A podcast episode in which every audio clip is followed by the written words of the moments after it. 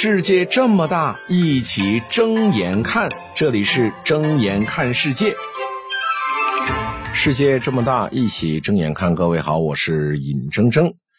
近期不知道大家伙有没有留意到这样一个事儿哈，就是央视的主持人朱军宣布正式呢回到央视上班啊。朱军呢在这个社交媒体发文说。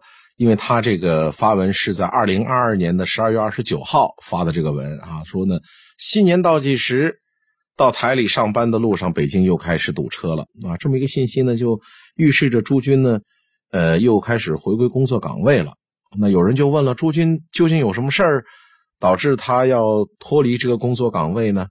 呃，这个事儿呢，其实呃要追溯到好几年前了，七年前，有一个叫做。周小璇的人，一个女孩，她说她是实习生，在二零一五年的七月份，她呢是说她采采访朱军，结果呢受到了朱军的性侵。那到了二零二二年的八月十号，一审判决朱军胜诉啊，说这个周小璇呢说的这个是这个性侵呢是个诬告啊，七年了。虽然呢，这个正义始终是到来了，但是过了七年，耽误了整整七年呐。呃，这个女孩说自己采访朱军的时候，在化妆间被朱军呢性侵了。朱军说：“我压根就没碰你。”这女孩又说：“你就碰了，要不是当时这个严维文呢刚好跑进来，刚好推门进来，那我呢分分钟我就被你奸污了啊，我就被你强奸了。”但问题是呢，这个女孩说的这个证人阎维文呢，人家也亲自发文说，你采访朱军那会儿那时间点呢，我压根就不在那个现场，我怎么帮你呢？我在外地呀，我不可能有分身术吧？哎，就就其实就是明眼人一看，这就是个诬告。但是呢，这个事儿诡异就在这一点哈，这写小作文的那个呢，不仅。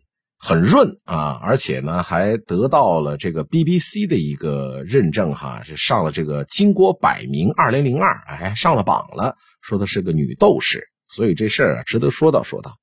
今日诸君，明日呢，就今天害的是诸君的这么一个人，明天呢，有可能就是在座的所有的诸君呢，诸君各位，就如果小作文。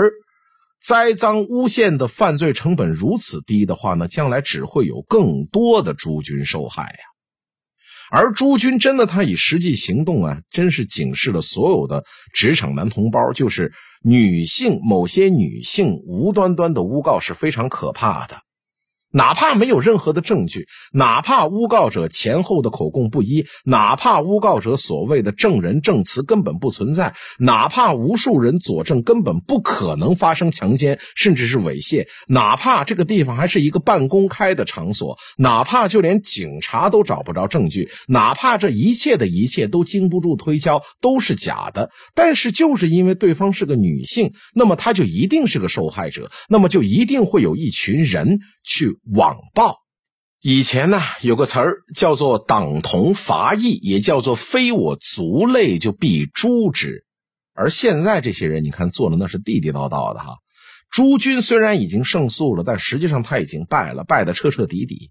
一个原本没有任何职业污点的人有了污点，尽管这个污点是假的，但是他也一直存在。跟朱军同期的人，你说在这个职场生涯上，人家都已经做了大领导了，但是朱军呢？正常退休对他来讲，可能也只是一个最好的结局哈。就是如果一个莫须有的指控就能让一个没有劣迹的艺人呢，莫名其妙的被封杀，那么有问题的不是这个艺人，而是整个法律体系乃至整个社会的风气。跟大家说个小故事啊，金庸的《天龙八部》你呃，《天龙八部》这小说里边呢，呃，乔峰被。马大元的妻子康敏设计陷害，闹到最后呢，设计陷害他的原因仅仅是什么呢？那是因为在洛阳花卉上你瞧都没瞧我一眼，所以我就要害你。有一部电影叫《狩猎》，这结尾呢，男主人公似乎呢也是得以沉冤昭雪，重新回到了这个社会大家庭。那大家呢，在这个电影里边哈，看起来好像也忘记了这个人曾经作为。性侵幼女罪犯的嫌疑人而被众人所唾弃。就在安进森林的那一枪又将似乎呢已经消失殆尽的罪恶之名呢，重新又送回到了男主角的身边。而这一枪呢，也提醒男主角什么呢？就无论曾经的种种不堪回首，你说是误会也好，是诬陷也罢，一旦众人把你摁进了沼气池的话，你的一生都不得不在污秽当中度过。那在大众的印象里边，哈，娱乐圈本身就是一个非常混乱的沼气池，荒诞的故事远远比正常的故事呢更加显得吸引眼球，更加显得诚信可信。一旦牵扯其中的话，终其一生都是会在不知不觉当中呢被异样的眼光所打量。